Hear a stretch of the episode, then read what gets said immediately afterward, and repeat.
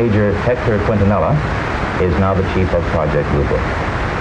Major Quintanilla, what are the objectives of Project Book? The objectives of the program are twofold. They're the same as they have been since 1953 when the regulations were written. First of all, to try to determine if the UFO phenomena presents a threat to the security of the United States. And second, to determine if the UFO phenomena exhibits any technological advances which could be turned into research and development. What's the uh, record so far? Today we have over 10,000 cases at Wright-Patterson Air Force Base, of which 646 of these remain unidentified.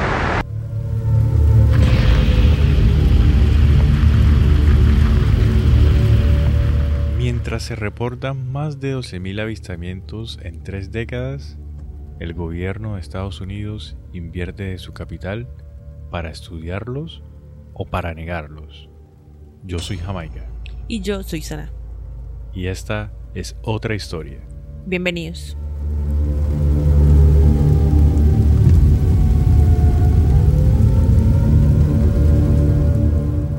El primer, primerísimo, primer caso 2023.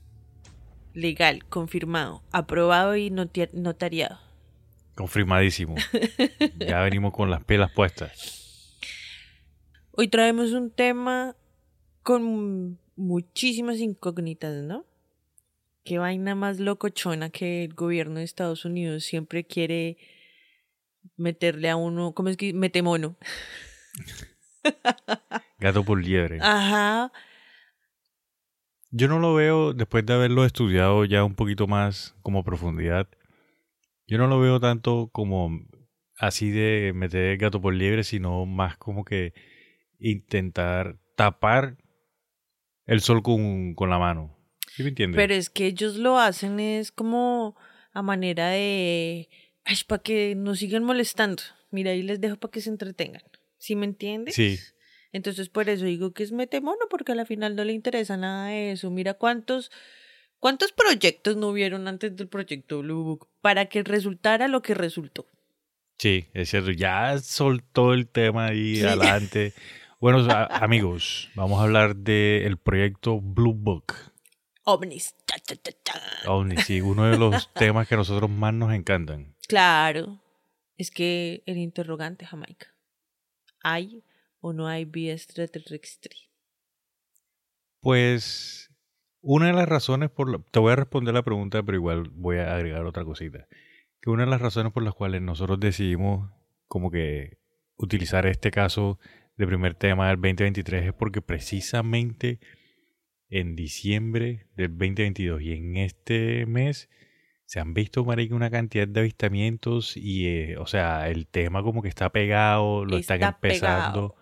Están empezando a hablar. Por ahí pillé una noticia según, creo que me la mostraste tú, que en la ONU ya van a empezar a hablar también de, que de votaron, ovnis. sí, hicieron una votación para abrir como una asamblea de ovnis. o sea, ufológica. Y o sea, o sea, que den ese primer paso por algo, o sea, significa algo, que hay algo ahí. Hoy mier hoy miércoles, hoy jueves. Sí. Y eso se supo la semana pasada. Amigos, esto es en vivo y en directo. Nosotros acá no estamos, grabamos esto hace un mes y hasta ahorita le estamos soltando. No. Esto es en vivo y en directo. eso fue hace, un mes- hace una semana, perdón. Sí, eso fue hace poquitico. Yo no me recuerdo muy bien cuándo, por mi mente de pajarito, pero sí sé que fue reciente. Sí, sí, fue la semana pasada recién. Yo me acuerdo. Yo fui la que te mostró. Tú fuiste la que te mostraste, como marica, las ovnis, mi ciela. Entonces por eso, queridos amigos, queremos, queremos hablar del Blue Book. Y algo interesante también al respecto del Blue Book es que es muy conocido el nombre, es muy conocido el caso. Pero cre- creería yo que hay muchas personas que no saben realmente qué es lo que... O sea, la gente dice como que, no, sí, tiene que ver con ovni. Y de pronto como que el estudio de los ovnis, pero no sabe realmente qué fue lo que pasó. Todo el trayecto y las personas que están involucradas también no son ningún, ningún. Sí, o sea, no es que fueron un grupo de civiles que hicieron una asociación privada y empezaron a hablar. No, no, no. El mismo gobierno, las fuerzas armadas de los Estados Unidos de Norteamérica. ¿Cómo es que se llamaba antes? No eran las fuerzas aéreas, sino el ejército aéreo de los Estados Unidos. Esa monda. Estoy tomando aquí un cafecito para el frío que está haciendo, hijo de madre.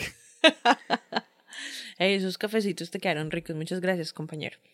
Ahí tú sabes que yo tengo el flow, el toque especial para Nunca los cambies. Bueno, pero ¿cómo vamos a empezar esto? O sea, em- ah, explicamos cómo de qué se trata todo el Blue Book, la historia.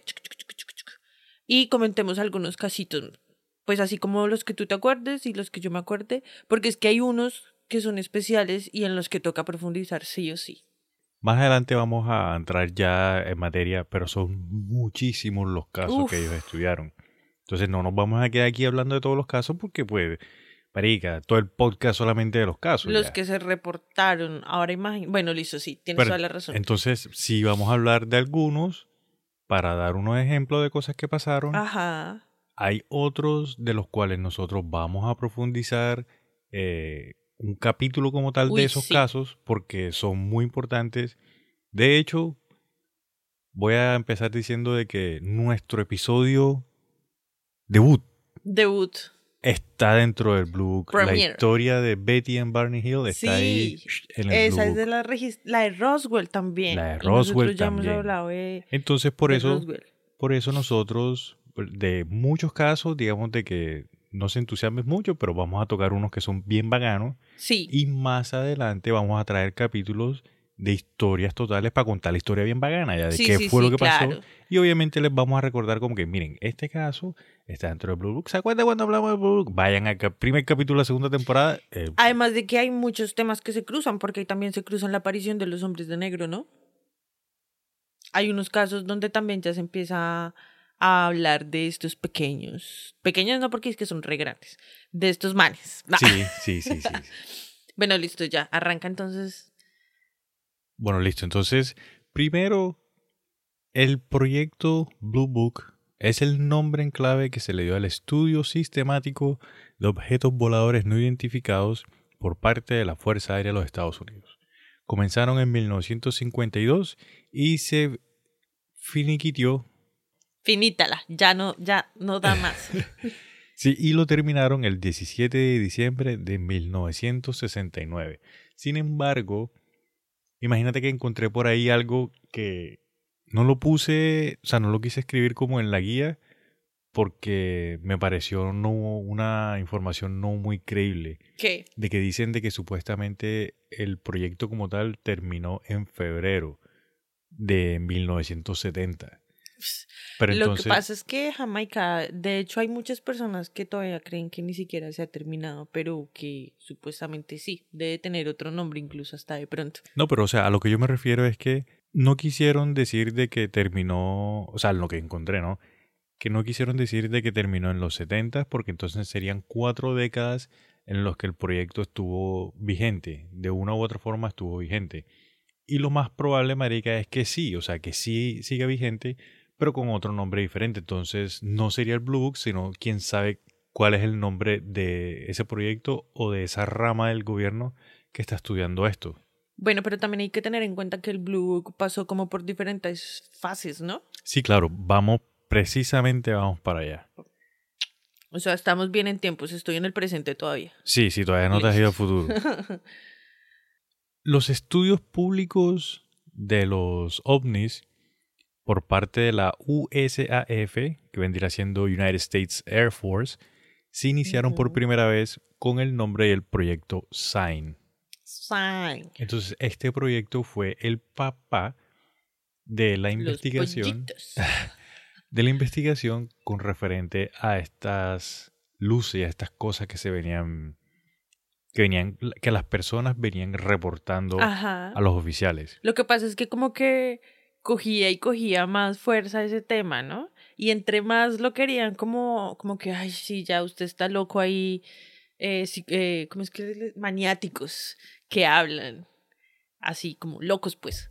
Es que recordemos de que las primeras los primeros avistamientos fueron precisamente poquito antes de que se acabara la Segunda Guerra Mundial, cuando estaban haciendo las pruebas de la bomba atómica. Pero eso dicen que fue como un fenómeno que se pasó de, pues, de allá mismo, ¿no? A la final. Lo que tiene que ver con los Foo Fighters y... No, es que, por ejemplo, eso, mira, eso ya es todo un tema. Sí, exactamente. Pero yo solamente quería mencionar esto como para que nuestros amigos también entren como que en la época. Todo esto está pasando, o sea, la Segunda Guerra Mundial está acabando, por la bomba atómica, todo esto está pasando entre 1930 y 1940, porque si no estoy mal, no lo tengo aquí enfrente, creo que la Segunda Guerra Mundial se acabó en el 40 y algo. Además de que no es solamente eso, sino pegadita a esa está la Guerra Fría, ¿no? Exactamente. Entonces, están ahí en todo ese tramullo, formándose todo. Acuérdense, como decíamos en el capítulo de Betty and Barney and Delcy, que a los que hablaban así como mucho les decían que era como psicosis de guerra, algo así. Que los que ponían muy nerviosos a la población porque cada rato estaban diciendo que iban a tirar bombas y no sé qué, entonces la población estaba así, con los nervios de punta. Ven, pero entonces no te más adelante porque es que de hecho esa es una de las cosas que los bueno, o sea, esa fue una de las cosas que utilizaron los directores del Blue Book para desmentir a alguno de los pilotos ah, bueno, que estaban viendo cosas ya. Estamos contextualizando, solo estamos contextualizando. Sí, sí, o sea, yo estoy, los estoy llevando, los estoy transportando en el oh. tiempo para que se encuentren en la misma época. Mi queridísimo Dr. Brown. Jamaica Brown ahora eres. bueno, entonces, el proyecto Sign, que es cuando comienza esta coletera, comenzó a los finales de 1947 y comenzó precisamente, como te había comentado, porque habían muchos informes y muchos reportes por parte del público de, de ovnis. El proyecto Science inició específicamente a pedido del general Nathan Twining, jefe del Comando de Material de la Fuerza Aérea, en la base Wright-Patterson. Esta base iba a ser el hogar del proyecto Science y todas las investigaciones que se realizaran iban a ser en esta base aérea. Pues ahí básicamente lo que empezaban a reportar todos los avistamientos y todas las experiencias que hacía la comunidad, los mismos oficiales, todo el pueblo, mejor dicho, y los iban a centralizar en esa oficina. Para empezar a estudiarlos, investigarlos. Correcto. Bueno, listo. Ahí, así empezó la vuelta. Correcto. Y el gobierno dijo, ok, al plan, check, ¿cuánto le giro? Tome, listo, vayas a estudiar sus morraquitos esos. Exacto. Listo. Sin embargo, el proyecto SIGN oficialmente no concluyó cuál era la causa de los avistamientos. Y es que esas, o sea, América, a ver, pues obviamente que no vamos a saber cuál es la causa de que nos visiten. Entonces, el capitán de la Fuerza Aérea de los Estados Unidos, el señor Edward J. Ruppelt, que este señor se Ay, ya sale Ruppelt. Sí, este señor más adelante vendría a ser el primer director del proyecto Blue Book. El man era el putas, el man estuvo en la guerra, fue bombardero. Mejor dicho, era como MacGyver le quedó para allá. bueno, este señor escribe un documento antes de crear el Blue Book. Él como que se lee toda la información que hay en el proyecto Sign y el man crea un documento a finales del verano de 1948 y el man concluye de que los platillos voladores, porque así eran como les decían antes. Ajá, por su forma y todo el tema, ¿no? Exacto, eran naves reales, que no eran naves ni, hechas por la Unión Soviética, ni por los alemanes, ni por los Estados Unidos. Entonces que probablemente eran de origen extraterrestre. Lo que decía era como que definitivamente se concluye que mm, si existen, o sea, si, si los hay, pero que no son tecnología de este, de este planeta, algo así. no es tecnología humana, o sea, nosotros no lo hicimos. Sí. Esa es como la primera, ¿cómo se dice? Como mm, publicación, confirmación legal, que está acerca de eso, ¿no? El primer documento oficial. Esa monda. Ahí, eh, así. Ajá. Entonces, este documento que da el señor Ruppelt fue rechazado por el general Hoyt Vandenberg, que era jefe del Estado Mayor de la USAF, citando que hacían faltas pruebas físicas. Uh, Entonces, poster- Marica, o man. sea, posteriormente este Vanderberg desmantela el proyecto Sign. Entonces, el proyecto Sign fue terminado en 1948. Y en 1948 siguieron las investigaciones, pero entonces el proyecto se le cambió el nombre a Project Grudge. Pero es que imagínate tú qué estupidez, pues por falta de pruebas. Y las pocas pruebas que hay se las cogían y las cambiaban como en lo de Roswell, ¿no? No, pero digamos, en, en este punto no podemos decir eso tan específicamente porque apenas están comenzando con la investigación. Bueno, pero de igual forma que estaba esperando el man, que llegara el otro con un alien al lado y dijera, mire lo que me encontré en el campo. Pues pero es que- obviamente no, weón. Pero es que tienes que, o sea, ponte en el papel de, de ese señor. De, Bien cerrado en mente, fijo. Marica, es un capitán de la Fuerza Aérea. El man viene de una guerra. El man está pendiente a todo el movimiento porque es el jefe, marica. Y tú y viene un otro man que también es pesado a decirle, no, es que son extraterrestres. Man, así, mi hermano, si no me trae una prueba o un pedazo de algo, pues que en ese momento no se ha encontrado nada ya. Pero porque lo tiene que negar así tan de frente, pues diga, lo pongo en duda o algo así, pero no, tiene que ser de una no, con aquí no entras. Ah. Ey, tú sabes que hay- e, en esa época, marica, la gente era muy mente cerrada. bueno, hay ahí está otra. eso. Ahí en ese primer proyecto estaba el, el, el científico. Mm, ¿Harvey? No. ¿Harvick? Heineck, Heineck no. estaba ahí todavía. Pues es que yo escuché, o sea, yo, a mí dijeron unos pajaritos, no mentiras, que él en Sign estuvo no directamente, sino como por ahí como asesor y cosas así de investigación. O sea, el man participó en, en investigaciones. Cuando pasó lo de que los desmintieron y se formó el otro proyecto, el, El Grudge. el Grouch, lo sacaron. Y cuando empezó otra vez el proyecto Blue Book, lo volvieron a meter. y después lo iban a sacar otra vez, pero man dijo, todo bien, yo me quedo sano, pero cruzó los dedos y hizo trampa. bueno, más, científico es mis respetos. más adelante vamos a hablar un poquito más de Heineck porque, o sea, en realidad, este Ruppelt, el man se refirió a la era del proyecto Grudge como la edad oscura de las primeras investigaciones OVNI. Eh, Porque el Grudge, el proyecto Grudge concluyó de que todos los ovnis eran fenómenos naturales u otras interpretaciones erróneas, aunque también afirmó de que el 23% de los informes no se podían explicar. O sea que intentaron desmentir todo, sin embargo, habían vainas a las que todavía decían como que no, esto no, no, o sea, no ya sabemos no podemos más, ya no sabemos qué más inventarnos para decir que, que esto no es un extraterrestre.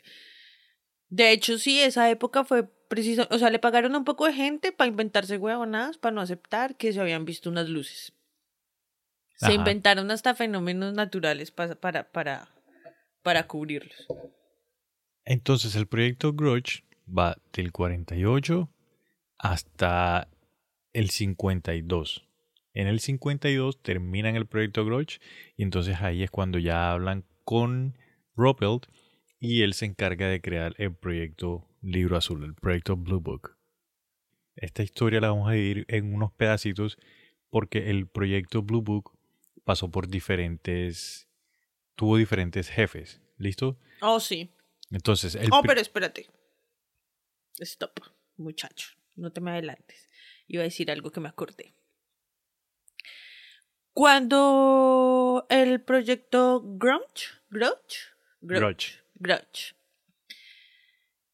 eh, está entregando claramente, él le tiene que informar de lo que, de los adelantos que se están haciendo en las investigaciones y todo eso a un alto mando. Y cuando se dan cuenta de que en realidad no están haciendo un buen trabajo de investigación para mm, saber si qué pasó con los casos, ahí es cuando entonces empiezan a entrar en conflicto porque el man dice como yo a ustedes los contrato porque son científicos, para que comprueben si es real o no es real. Necesito que, o sea, como que, que estén con la mente abierta.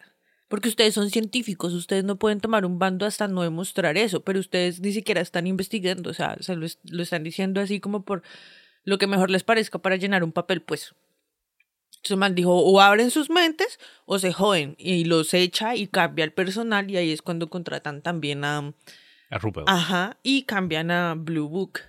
Porque los manes dijeron, o sea, estaban con la mente completamente cerrada. Entonces, si van a hacer ese trabajo, por lo menos estén abiertos a que sí puede pasar. Porque si de primerazo ya están diciendo, no, eso no puede pasar, pues baila.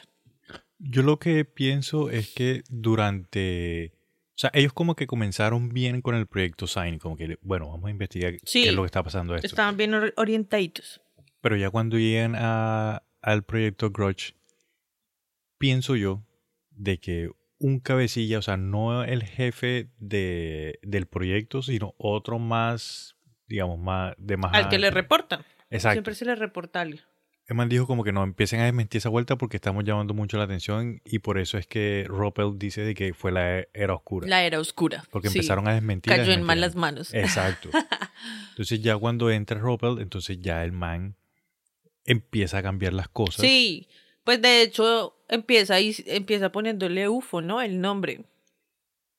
Bueno, primero, comencemos por el principio. Sí, bueno, está bien. ¿Por qué se llama Proyecto Libro Azul? Oye, no tengo ni idea. Bueno, imagínate que en los Estados Unidos durante esta época, en algunos colegios y en universidades, Ajá. habían unos folletos azules que se utilizaban para como las pruebas más importantes. Como. No, no, no. O Como para decir la- las pruebas finales de semestre o las pruebas finales de año. ICFES? No, tampoco. Pero eran unas pruebas muy importantes que se hacían en los colegios y en las universidades y eran de, de color azul.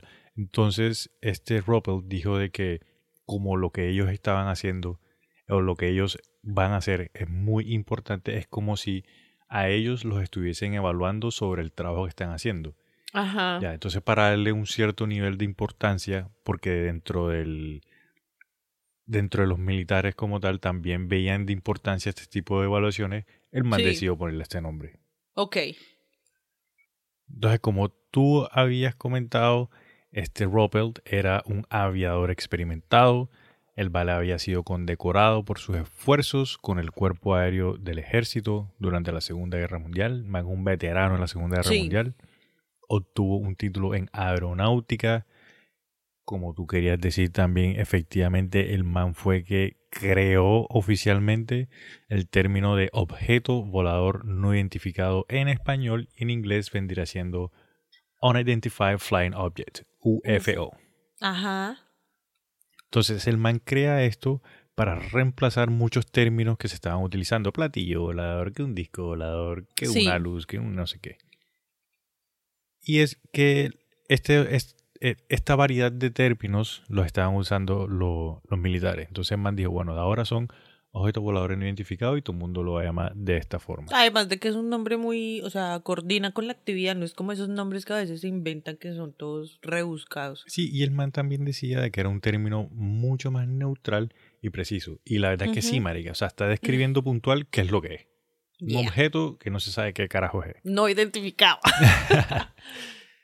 Entonces, Ruppel renuncia a la Fuerza Aérea algunos años después. El, o sea, algunos años después cuando el man deja de ser eh, el director del Blue Book. Y el man también escribe un libro, The Report on Unidentified Flying Objects, que describía el estudio de los ovnis por parte de la Fuerza Aérea de los Estados Unidos desde 1947 hasta 1955, que es cuando él fue el director. Ok, o sea, el man era, mejor dicho, a la vanguardia. Un duro, marica. O sea, full creíble. De pronto él como estuvo en la Segunda Guerra y todo eso, se enteró de los avistamientos que se veían allá también, porque allá también hay muchas historias de, de pilotos que veían eh, luces, bolas de fuego Mira en que, el cielo.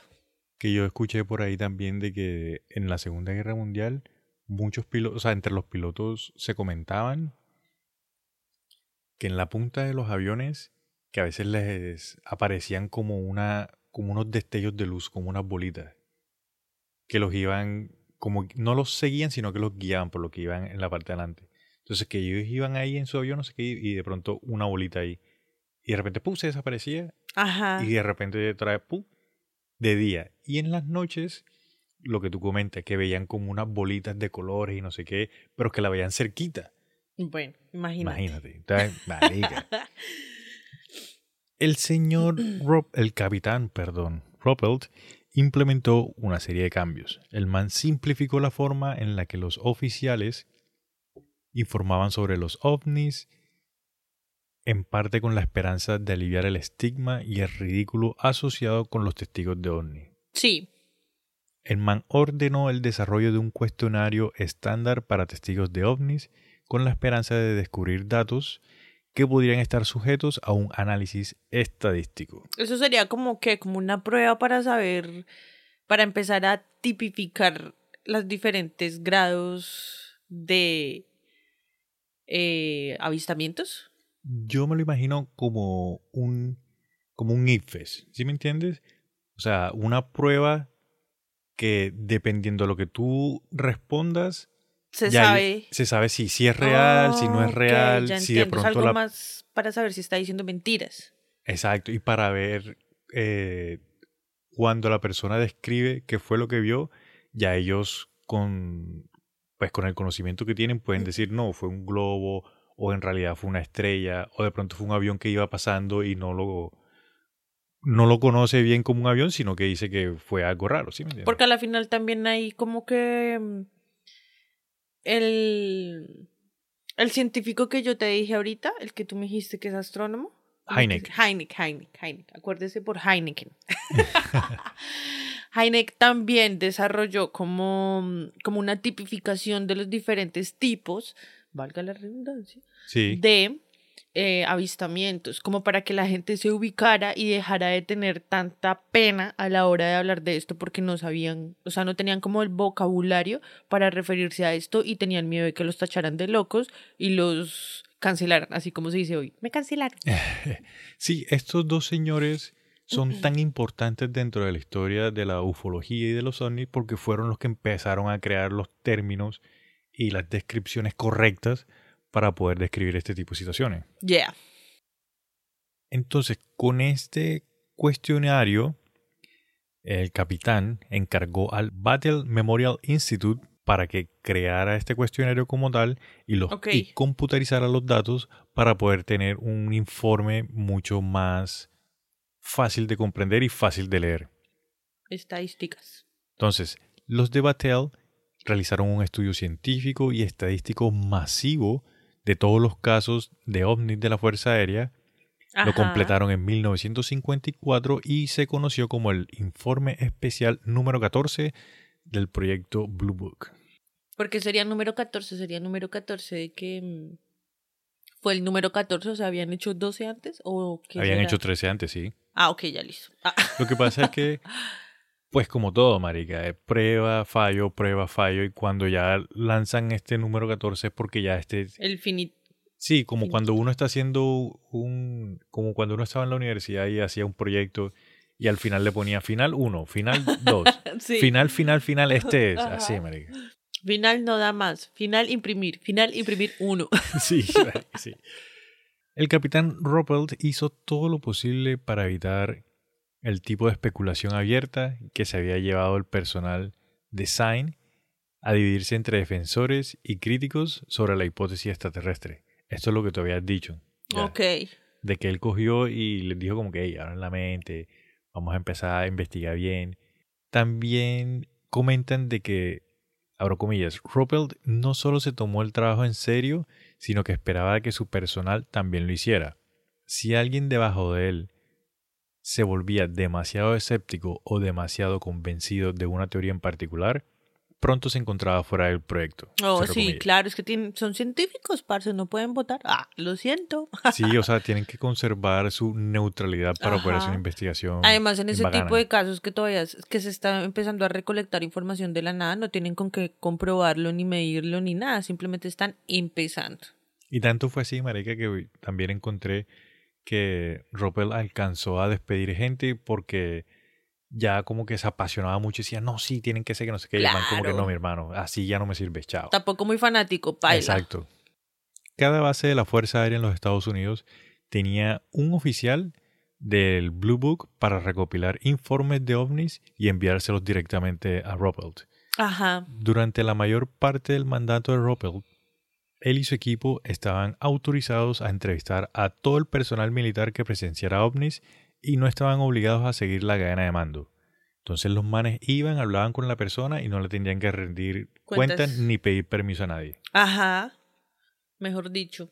En cuanto a estos temas, ¿no? Tampoco Eh, es sí, que van a hacer lo que se les da la gana. Sí, sí, solamente con esto. Sí. Aquí entramos a, al primer panel de investigación.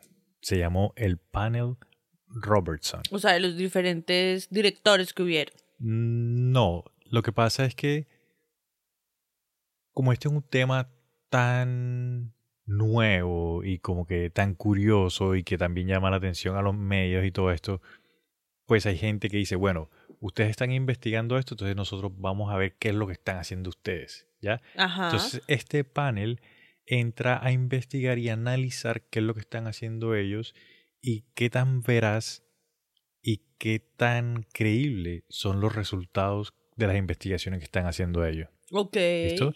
Entonces, ¿qué es lo que pasa? Eh, tanto avistamiento que se estaba, que estaba pasando en esa época Uy, sí, porque fue un boom. hizo que la Agencia Central de Inteligencia, o más popularmente conocida como la CIA, hizo, un, Ah. panel, hizo un panel de científicos encabezados por el doctor H.P. Robertson, por eso se llama el panel Robertson, un físico del Instituto de Tecnología de California que incluía a varios físicos, meteorólogos e ingenieros, y aquí es cuando entra el astrónomo Heineck. Ya.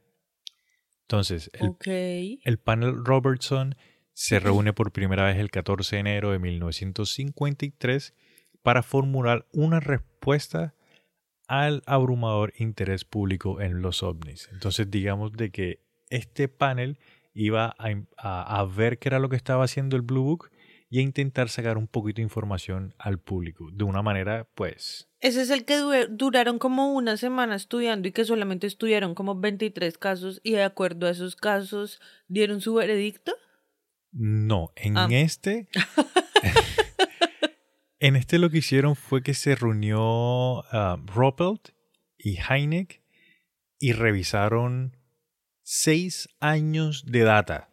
Uf. Estuvieron parce. 12 horas encerrados ellos dos ahí analizando data y analiza y analiza y analiza. Ish. Entonces, este Ruppelt obviamente llevó su mejor evidencia, llevó imágenes, llevó video, Con toda la actitud. llevó todo. Claro, a la guerra se va con todo chino. Exacto. Entonces, el panel Robertson lo que concluyó es que la mayoría de los informes ovnis tenían unas explicaciones prácticas y que todo se podía explicar con una mayor investigación.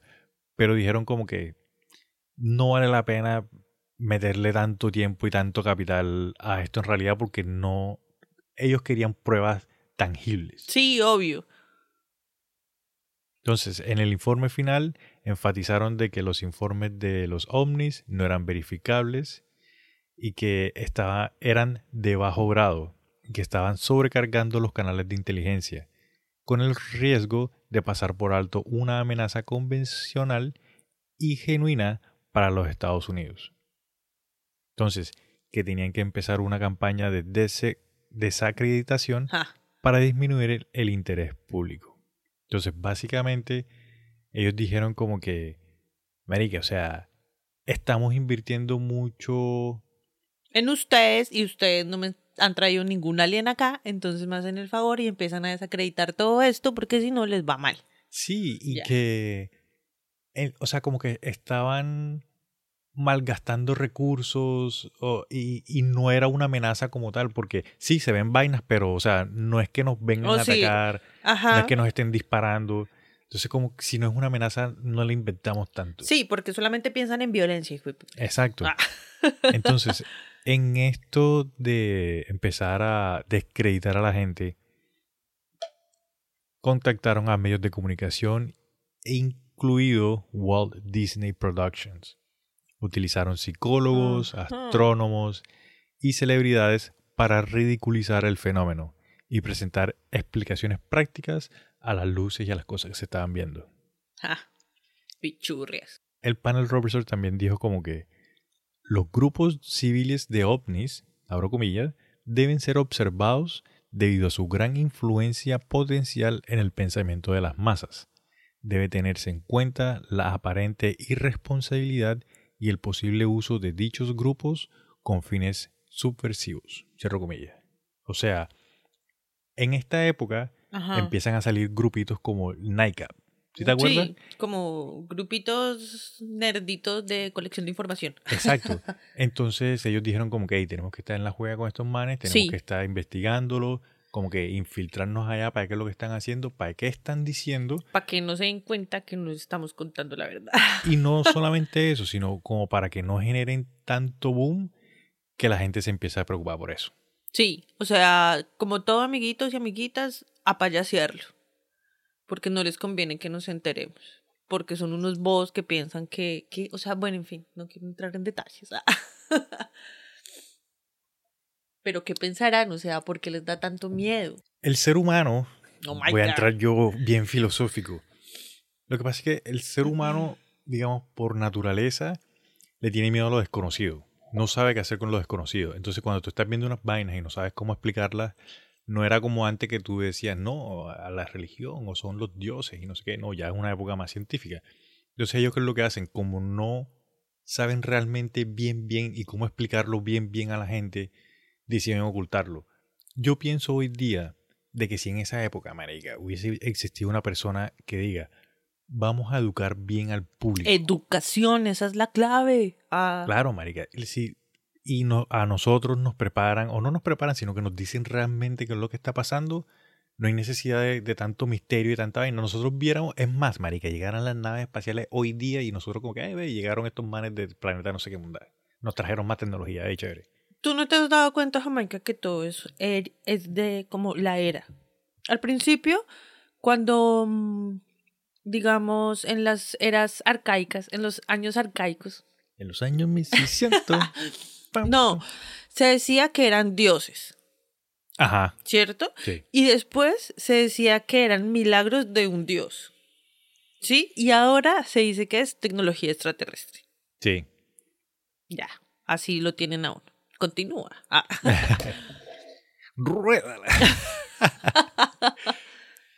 Bueno, ahora seguimos a otra era del proyecto. Otra Blue era. Viene otro capitán. Acá comienza la era del capitán Harding. Otro. Pero entonces, o sea, la era del capitán Harding es que Rupert para afuera. Sí, Rupert se sale. Ahí es cuando, Ahí es cuando se sale. sí, cuando yo te comentaba que el man se sale, ya deja de ser de la Fuerza Aérea y es cuando arranca a escribir el- su libro. Ya. Listo. Porque es que pasaron muchas cosas con las que él no estaba de acuerdo. Claro. Por ahí hay una historia que yo escuché, pero yo, yo la verdad no la creí, marica. Puede que sí, puede que no. Entonces pasaron cosas de que a Rupert no le gustaron y el man le estaban diciendo de que enfocara el proyecto por otro lado y el man dijo, ¿sabe qué? No, yo mejor me abro el parche. Sí, suerte. consíganse otra persona que como que... Que les alcahuetee. Sí, que las alcahuetes lo que ustedes quieren hacer y que siga con el proyecto. Entonces Listo. entra el capitán Harding. Harding. ¿Qué Sí. hizo importante Harding? Este señor arranca en 1955 y el man decide que el objetivo del Blue Book no debería ser la investigación de informes ovnis, sino minimizar el número de informes de ovnis no identificados. Entonces, a finales de 1956, la cantidad de avistamientos no identificados se había reducido de un 25% a menos de 1%. O- ¿Y qué hicieron? O sea, ¿lavaron el cerebro a la gente para que no reportara o eliminaban? ¿No le ponían bola, no le paraban no le bolas a, los casos? Sí, o sea, tenía que ser un caso marica de que un caso como el de Betty y Barney, Y eso, sí. para que ellos pudieran decir como que bueno, esto sí vamos a Vamos investigarlo, a mandar a alguien a que investigue. Tengamos en cuenta ojo, que, lo, le- Mm. lo que le pasó a Betty y Barney, nuestro primer capítulo, si quieren vayan a escúchelo, eso fue en los 60s. Oja, oja. Ajá. Si no estoy mal, creo que fue en el 61. Pero imagínate que vagos, eso es lo que le gusta. Así es como trabaja la gente bien. Eh, raro, ¿no? No, pero sí, o sea, qué malos. Esa es como otra era es- oscura, ¿no? Oscura, sí. Es que ahora vamos a empezar a ver de que efectivamente apenas sale Ruppelt, marica, se caga, o sea, se cagan, se cagan todo lo que tiene que ver con ufología. Empiezan a poner gente para que obedezca y no para que haga ciencia, que es lo Exacto. que supuestamente buscan, ¿no? Bueno. Yes. Entonces, Arden pichurria para afuera. Harding se va, comienza la era del capitán Gregory, El de Los Simpsons. y ese El- marico que hizo. El capitán George T. Gregory, el man asume el cargo en 1956 y describen de que este, este capitán llevó al proyecto en una dirección anti-ovni aún más fuerte que el apático Harding. Imagínate. O sea, no solamente le dejaron de parar bolas a la gente. Ah, bueno, ellos fueron los que mm, empezaron a influir en las demás personas para generar la cultura de que solo los ignorantes, campesinos y pobres eran los que curiosamente veían esas luces porque por su imaginación o por sus o por enfermedades mentales. Sí. Y por eso se creó la mala fama de que solo los ignorantes y los... O sea, si me entiendes, Sí. qué piroso. Pero bueno. Y de hecho, en realidad hubo poca o ninguna investigación acerca de los informes ovnis. Fue el de los Simpson. Sirvió para culo. Y durante el mandato de Gregory se enfatizó perdón, de que los informes de ovnis sin explicación deberían reducirse al mínimo. O sea, Peor. peor aún. O sea, lo que ya estaba reducido, a eso le vamos a escurrir más para que quede nada. Y la forma, ¿Cuánto tiempo sin real investigación? la Mm. forma en la que el capitán redujo este número significativamente fue de la siguiente forma. ¿Qué hizo? Los casos que eran, entre comillas, posibles se convirtieron, entre comillas, probables. Y los casos que eran, entre comillas, probables se actualizaron a certezas. Entonces, según esta lógica, un cometa posible se convertía en un cometa probable, mientras que un cometa probable se declaraba rotundamente como un cometa mal identificado. De manera similar, si un testigo informa sobre, la observación de un objeto inusual parecido a un globo, el Blue Book de una vez dice, es un globo. ¿Sí me entiende? Entonces, si yo digo, no, es que vi una luz que parecía como una estrella, es una estrella. Es que vi una forma en el cielo como de mierda. Es un bollo de mierda Es un buey de mierda. Alguien cogió y tiró la mierda para Sí, arriba y venía y quedó cayendo. suspendida. Sí. Ya. O sea, ese algoritmo está muy maquia. Luego de el capitán Gregory viene la era de el mayor Friend. My friend.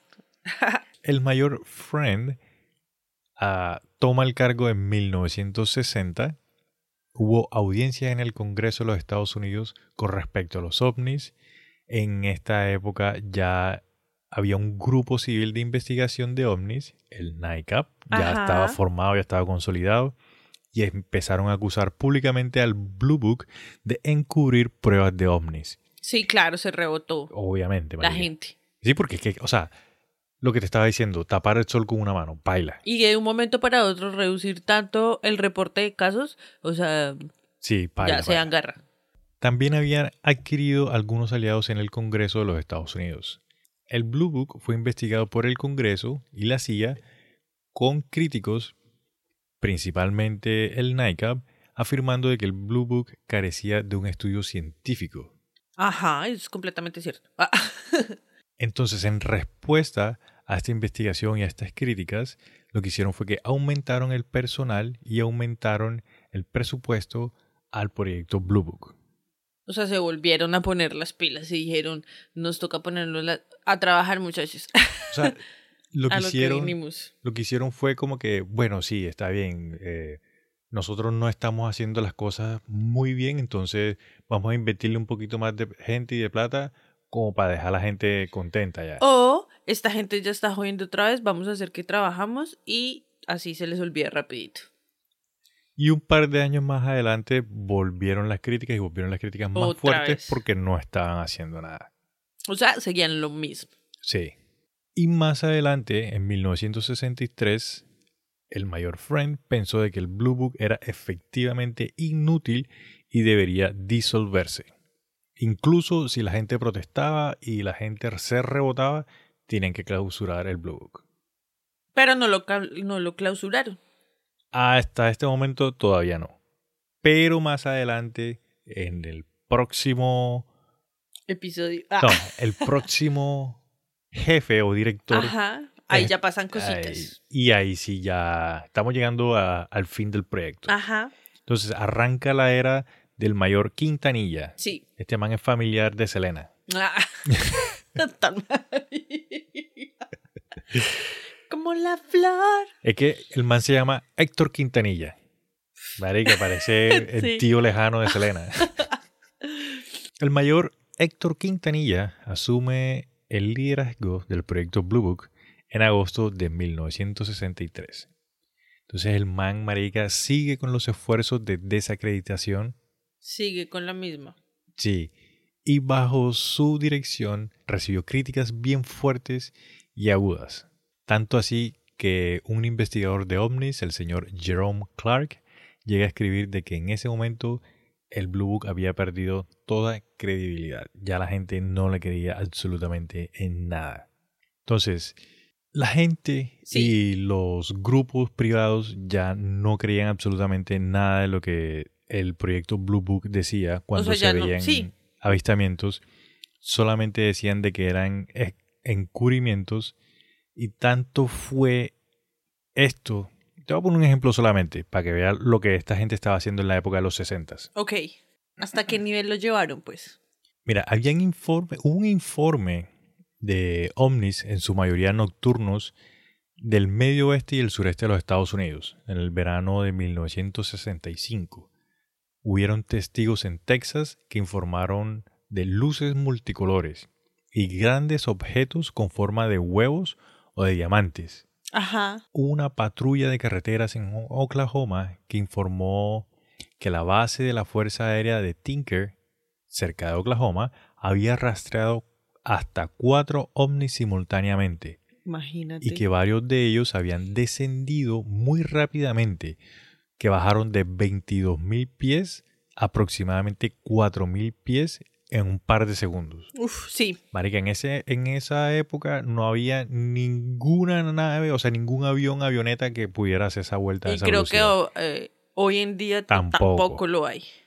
El señor John Shockey, un meteorólogo de Wichita, Kansas, informó que él estaba usando el radar en la oficina meteorológica del estado y que rastreó efectivamente una serie de objetos aéreos extraños que volaban en altitudes de 6.000 a 9.000 pies. Ajá. Este informe y otros informes recibieron amplia publicidad porque fue algo que se vio, o sea, muchas personas lo sí, vieron. tenía muchos testigos. ¿Qué hizo el proyecto Libro Azul? Desmentirlo y decir que era... Determinaron oficialmente que los testigos habían confundido a Júpiter o estrellas brillantes como Rigel o el Betelgeuse con otra cosa. Hay uno muy parecido a ese, pero entonces ya no era Júpiter, sino Venus.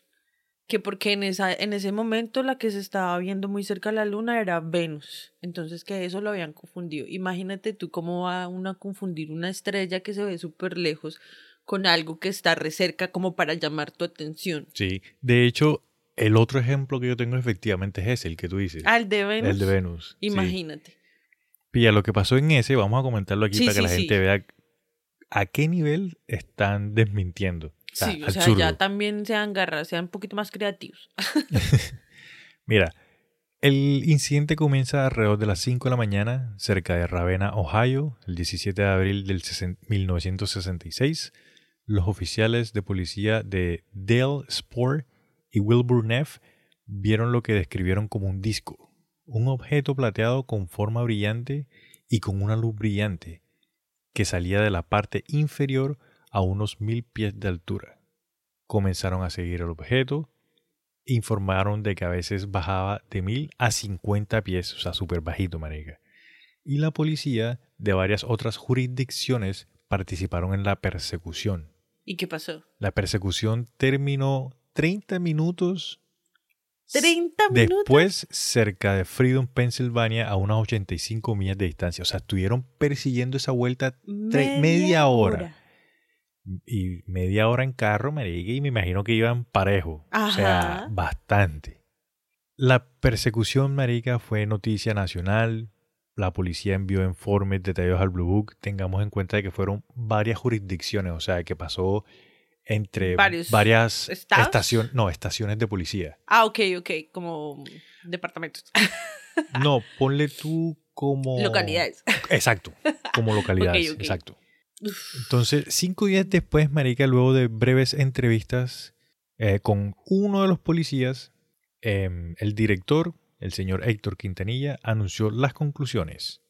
La policía, uno de ellos que era artillero de la Fuerza Aérea durante la Guerra de Corea, había perseguido primero a un satélite de comunicaciones Sí. y luego al planeta Venus, lo que tú estabas diciendo. Imagínate.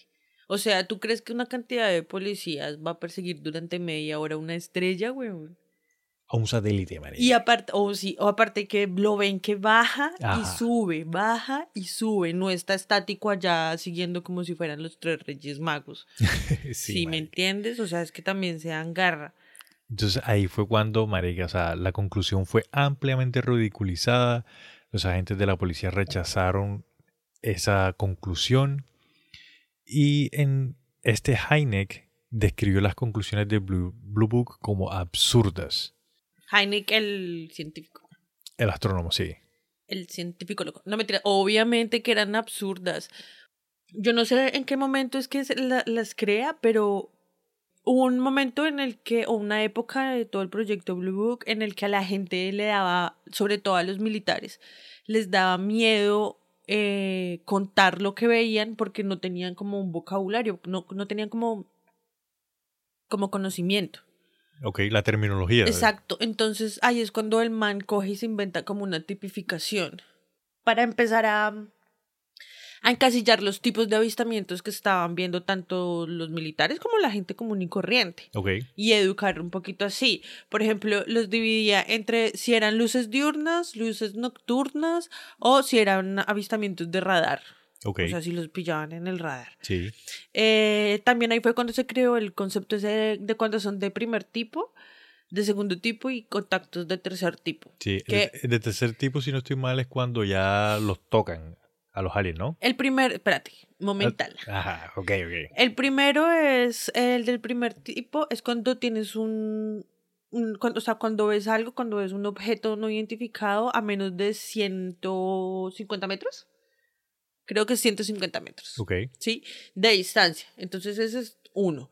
El segundo es cuando ya dejan marcas, que dejan, tú sabes que ahí en el Blue Book hay muchos casos donde que quemaron el pasto, Sí, que dejaron el diámetro de la nave tierra. en la tierra, sí. que incluso de- no dentro del Blue Book, pero fuera, también dejan como piedras y cosas así. Ok, sí. allá en Rusia una vez un caso así también. Y, eh, y el tercero, el encuentro del tercer tipo, ya es cuando ven em, humanoides o seres biológicos. Y ya básicamente ahí es cuando ya o, se o hay contacto, o yo creo que ahí entra también la, la ab- Abducción. abducción. Ajá, sí, porque esos son los que dicen contactos de ese tipo. Y además de esos, los, los clasificaban también de tres tipos, como, mm, esto ya es como más físico para ellos saber, científicos, como terminología más científica, Ajá. fíjate.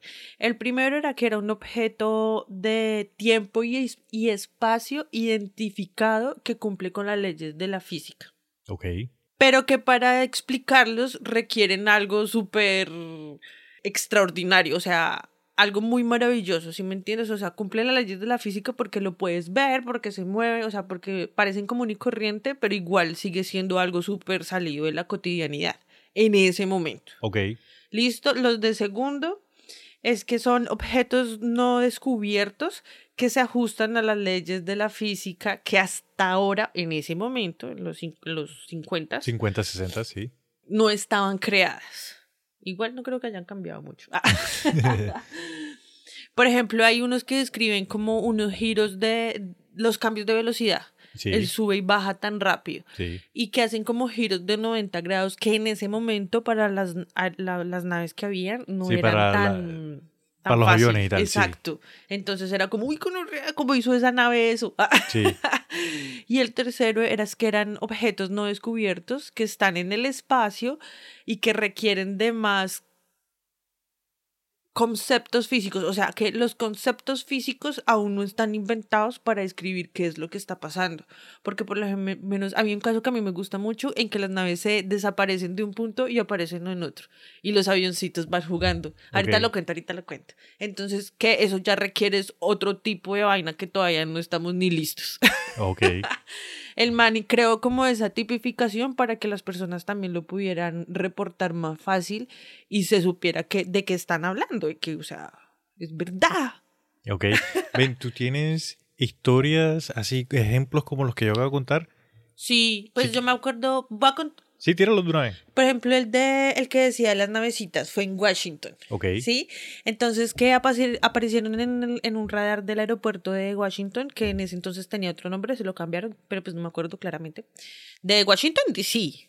O Sí. sea, donde está la Casa Blanca. No sí, el Washington que queda por el allá. Otro estado, sí. Ajá.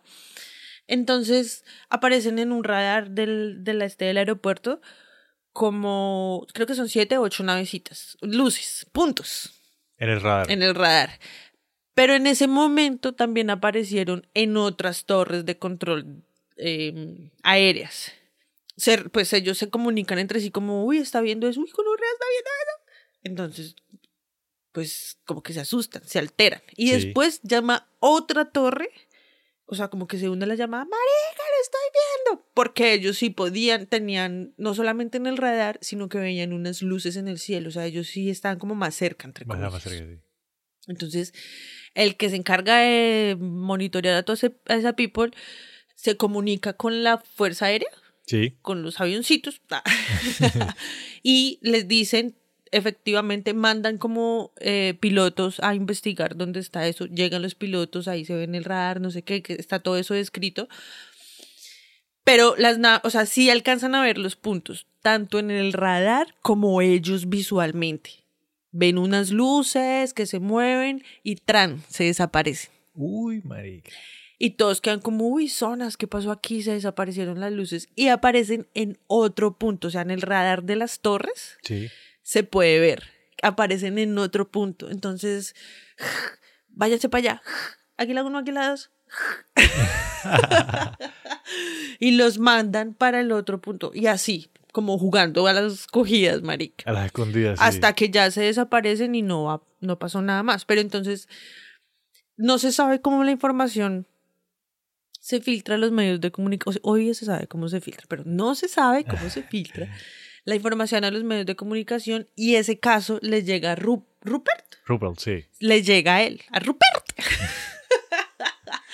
le llega a él y él, por supuesto, se emputa porque dice, o sea, todo el mundo y más si son agentes ya como los aéreos o los, eh, los aeropuertos tienen que reportar esto, ya saben, todo el mundo está avisado y los contacta y ustedes carechimbas, ¿por qué no están reportando esto? ¿Qué fue lo que pasó? Ah, no, es que pensamos que era que el clima había como mucha mm, inestabilidad, había mucha Ah. turbulencia y que los radares estaban fallando porque no, no pasó nada. No, man. Imagínate. Claro, fueron, investigaron, tomaron testimonios y de todo, y que eran cambios climáticos inexplicables. Un globo meteorológico. Ajá, imagínate. Ay, y están los testigos de las personas que vieron cómo se desaparecían esas luces y después iban al otro punto y estaban y se volvían y se desaparecían. Ajá, mira. Imagínate. Está bien interesante ese. Sí. Eh, ¿Cuál me acuerdo? ¿Cuál me acuerdo? Otro, que había un chico, es que esas son ciudades de Estados Unidos, que estaba en Anapoima echando dedo para irse para la ciudad. Ya, eso no pasa en Colombia, marica. No, estaban como en la carretera haciendo autostop, lo que ellos llaman autostop, echando dedo, Echando dedos, sí. para, para pedir transporte al pueblo. Y cuando está ahí, ¡fua! llega y ve como en el cielo, era de noche, era en el cielo hay como mm, luces circulares, Sí. eh, rojas y blancas, así como eh, destellantes. Sí, como que prenda, apaga, prenda. Sí. Rojas y blancas. Entonces el man súper asustado puede eh, y se desaparece, o sea, se va, Ajá. ¿sí? La nave o lo que él vio, las luces se van desapareciendo. Entonces él llega al pueblo rápido, va hasta la policía y le dice, acabo de ver esto, por favor, mire que no sé qué, que sí sé más, mire que no sé qué, que sí sé más. Y el policía, bueno, ya relájese. Tienen a un man que está por esa zona eh, echando gafa, ¿cómo se dice? En términos policiales, El- haciendo su ronda. sí, el man está en la ronda de- la zona, sí. Entonces lo contactan por radio, venga, vaya y dese una vuelta, que hay algo ahí raro, que no sé qué, porque este man acaba de ver, dizque unas luces en el cielo, ¡Ja, ja, ja, ja! por imbécil, y el otro le dice como, acabo de hablar con una señora que me buscó para decirme que estaba viendo unas luces en el cielo blancas con rojas. Ay, marica, las mismas luces. Ajá. Y el policía se fue de culo. Claramente. Entonces, ellos, el policía va hasta donde el policía ve.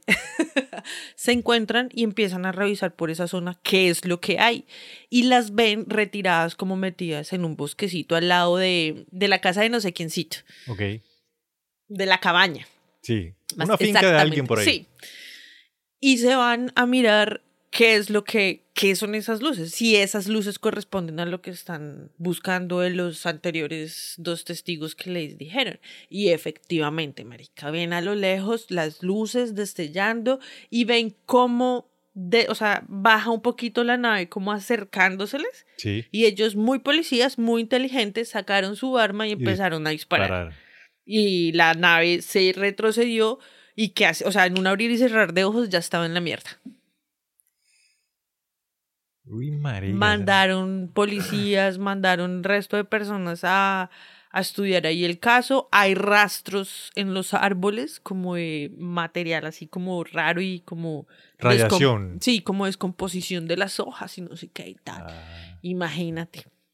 Uy, esa no, me la, esa no lo había escuchado nunca. No, eso hay una cantidad jamaica. Eso es- y hay unas que son súper profundas y tenemos que traerlas. Como Ah, bueno. habíamos dicho. Como habíamos dicho o como mencionamos en el, al principio de- del capítulo, en el Blue Book, se re- o sea, ellos registraron 12 mil y tantas de, de avistamientos. Imagínate. Es una cantidad, marica, demasiado. Bueno, y entonces. Bueno, ya después de que el señor Quintanilla, Se El- caga, o sea, se lo termina de cagar todo. sí, sale un nuevo comité que se llama el Comité Condom o Condón. sí, sí, sí. y lo peor es que se escribe con don. Se escribe Condón, sí. El Comité Condon. Entonces, las críticas al Blue Book continuaron creciendo a mediados de la década de los 60. La membresía del NICAP que es este grupo privado de civiles, se disparó alrededor de 15.000 personas. Y el grupo está, empezó a acusar al gobierno de los Estados Unidos de encubrir la evidencia de los ovnis. Claro, ya poco de gente ahí manifestándose que quieren saber qué, qué es lo que pasa, que cómo fue. Después de las audiencias del Congreso en los Estados Unidos, el Comité Condon estableció en 1966 como un organismo neutral de investigación científica. Sin embargo, el comité se vio envuelto en una controversia con algunos de los miembros, acusando al director Edward U. Condon de parcialidad y los críticos cuestionaron la validez y el rigor científico del informe. Del informe del comité con Condom, sí. que estaba Condom. muy pegajoso. No mentiras. Pero um, ¿Qué? Ese es el que yo te dije. Es que hay, un comité que le hacen a ellos en el que estudian 23 casos y en cuanto a esos 23 casos determinan si, si, si, si vale la pena seguir invirtiendo en el proyecto o no. 23 fucking caxos. caxos. Perdón. Es que tuviste que tener más en cuenta el nombre porque e- el que yo creo que tú estabas hablando fue el primero que hicieron. No, porque es que ese determina Jamaica. Que dicen como... Y es que yo me acuerdo porque en ese estaba Mr. Carl Sagan. Pero eh, ese yo no lo... Y como Carl Sagan estaba con el corazón roto porque no lo contactaron los ovnis, entonces se encargó de hacerle la imposible a todas las personas que creían en eso. Y ese, y eso, eso sí me acuerdo que pasó en la era de Quintanilla. Porque Quintanilla le tendió una. ¡Ay, chismecitos! ¿Tú qué crees? Quintanilla le tendió una trampa prácticamente a um, Heineken. Heineken. Heineken. Heineken. Porque lo mandaron a estudiar un caso. Y le dieron como dos días. Dos días se demoraba en llegar, para empezar. ¿Listo? Y que cuando llegó, eh, una, hay un lago, no sé si te acuerdas. No. Eh, que dos papás iban a un lago a pescar supuestamente y el niño vio Oh, que sí, salía sí, sí, sí, del acuerdo. agua Sí. una nave así, no sé qué. Y como, oh, ¿qué mierda es eso? Entonces reportaron y mandaron a Hei- He- Heineken. a Heineck, perdón, y mandaron a Heineck a que estudiara el caso, tran, tran, tran. Y cuando regresó, ya Quintanilla les tenía, le tenía un libreteado lo que tenía que decir, que básicamente tenía que decir que se había demostrado que se habían encontrado las pruebas suficientes para demostrar que era una bomba de lodo. Mm, Sí. Que ahí viene lo de son bombas de lodo de Shrek, de bueno, en fin. y que ahí fue cuando Quintanilla le dijeron a Quintanilla como o sea, si usted quiere seguir en este proyecto puede seguir, pero las cosas ya no van a ser como usted dice. Nosotros le decimos a usted qué tiene que decir. Entonces él dijo como hago la de Rupert y me voy o me quedo a ver qué pasa. Y él dijo, pues es que si me voy, me cancelan el ingreso a todos los reportes. Y él prefirió quedarse, pero todo el mundo lo miraba como un culo porque sabían que él seguía haciendo sus investigaciones por ahí. Por Caleto. debajo. Ajá. Mm, Ese chismecito. Está bueno. Y después ya fue que hacen lo del comité donde está Mr. Carl Sagan. Y ahí es cuando dicen, no, eso vale chimba, eso, eso no vale para chimba, eso para que siga invirtiendo en eso, más bien deme esa plática a mí. Prácticamente.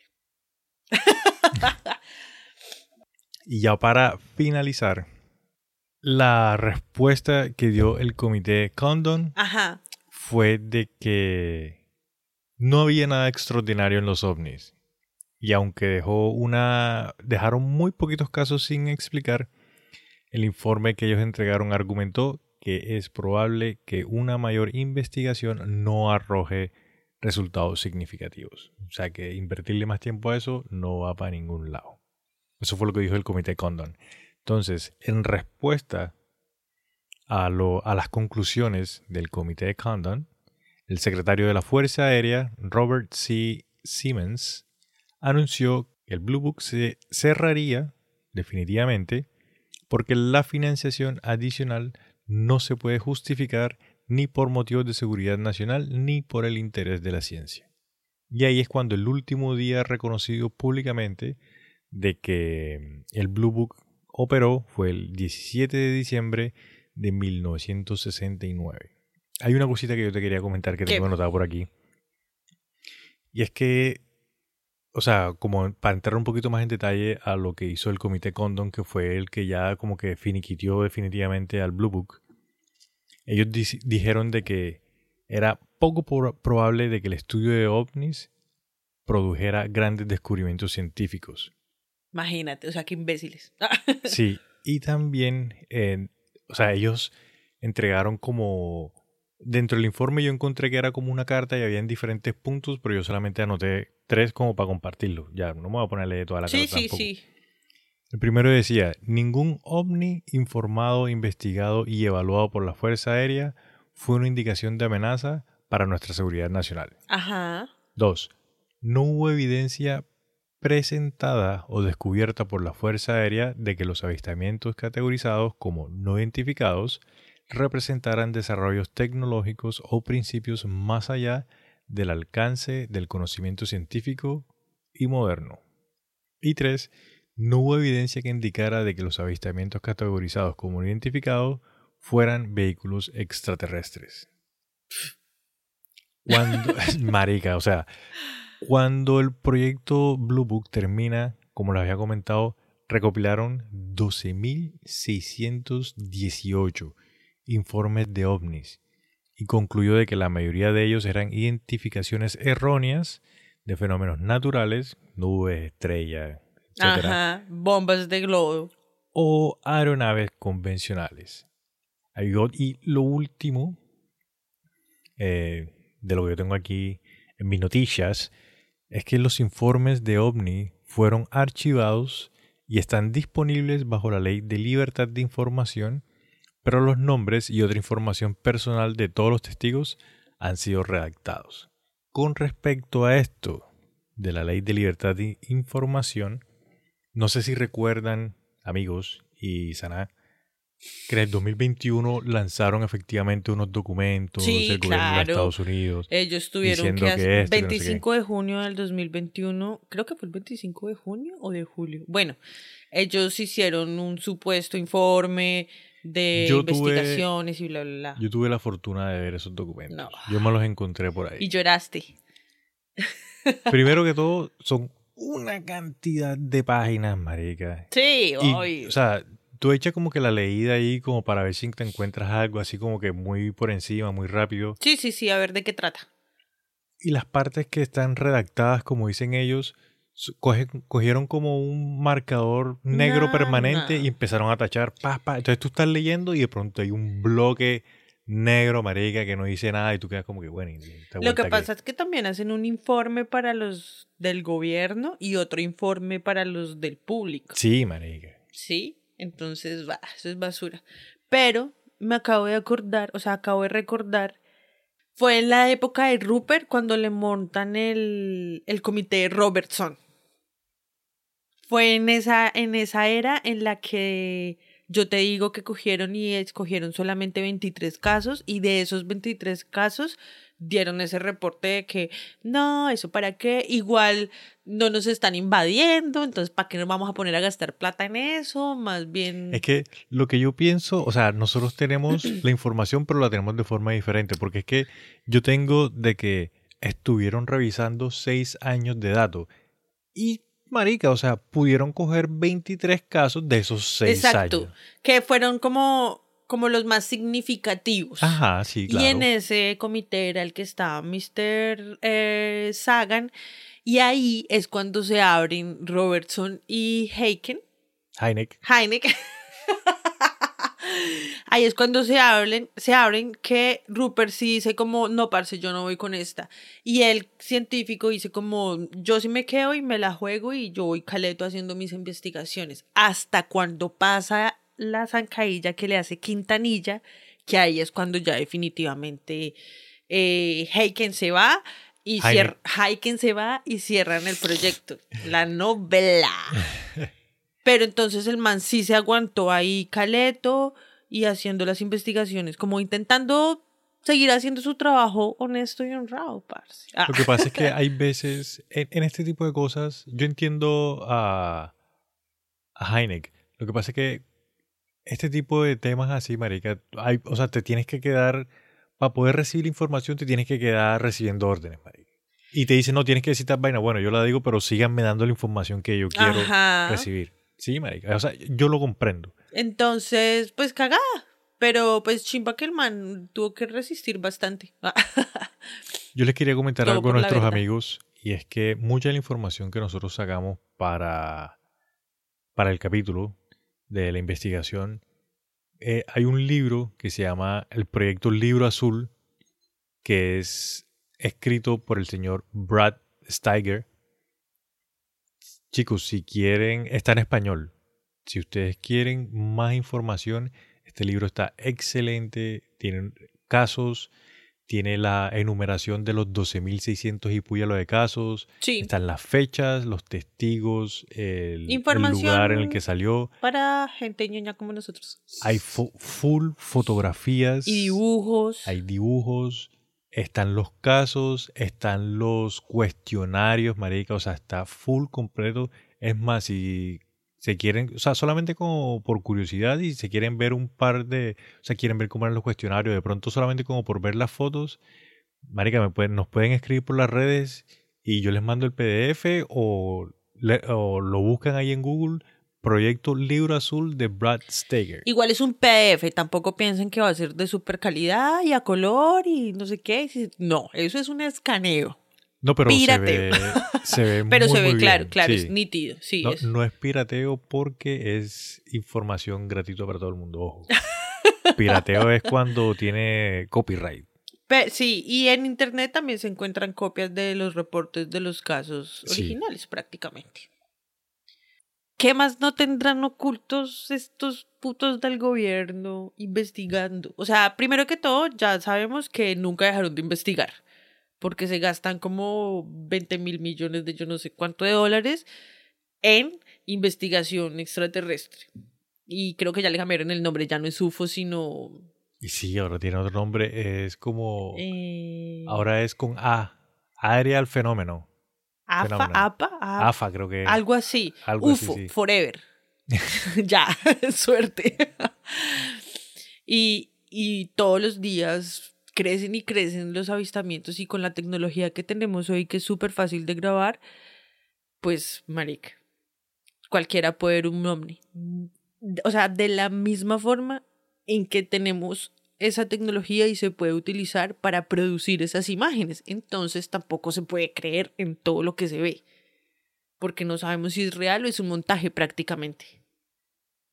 Igual todavía se siguen viendo también muchos videos en, en el TalkTix y en el Instagram y todas esas cuestiones de, digamos, antes de comenzar con el, a grabar, marica, yo vi un video, hay una montaña y se ve como un huequito así, como un espacio para que salga una nave, marica, una. O sea, y también, ¿te acuerdas la imagen? Esa imagen la montamos ahí en las redes, la imagen que, que te mostré del, de la nube esa que estuvo en Turquía. Marica, esa vuelta es como un portal. marica. Esos son como portales, se están abriendo más eh, naves, eh, se están abriendo portales en el cielo, o sea, hay una cantidad de manifestación que el que no crea es porque ya también es bobo. Sí, no, eh, que hay gente que sencillamente no quiere creer. Por miedo, marica. Exacto, porque no saben que Will Smith no les va a salvar el, el as si vienen. Yo creo que igual lo que siempre he dicho, si ellos vinieran a exterminarnos, o sea, si lo pudieran hacer, ya lo habrían hecho. No, no, no, no es que si lo pudiera. Imagínate esto.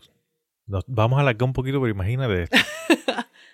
Tienen la tecnología o para viajar en el tiempo, o para venir de otro planeta, quién sabe dónde está ubicado, en otra galaxia.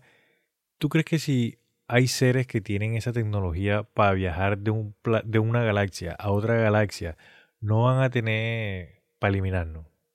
Si nos hubiesen querido eliminar, marica, ya lo hubiesen hecho. De Ya esa manera. hecho. Porque hay otras teorías de que sí hay seres galácticos que están em, mezclados con nosotros, infiltrados, dañándonos la mente para que nosotros mismos nos autoextingamos. Pero ese es otro Otra, otra historia. Esa sí. es otra historia. Y como yo te había comentado antes también, de que si ellos nos quisieran eliminar, marica, ponle tú con una gripa que ellos tengan allá en su planeta, nos las, dan, nos las pegan a nosotros y la eliminan a toda la raza humana.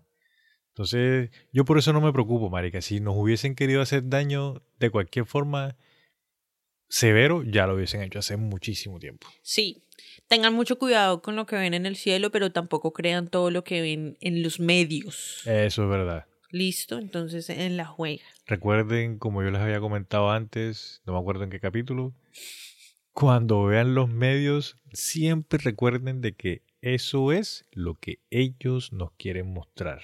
No significa de que realmente sea lo que está pasando. Y que existe una gran posibilidad de que ellos tampoco sepan ni qué es lo que les están dando para que muestren. Eh, sí, marica, sí.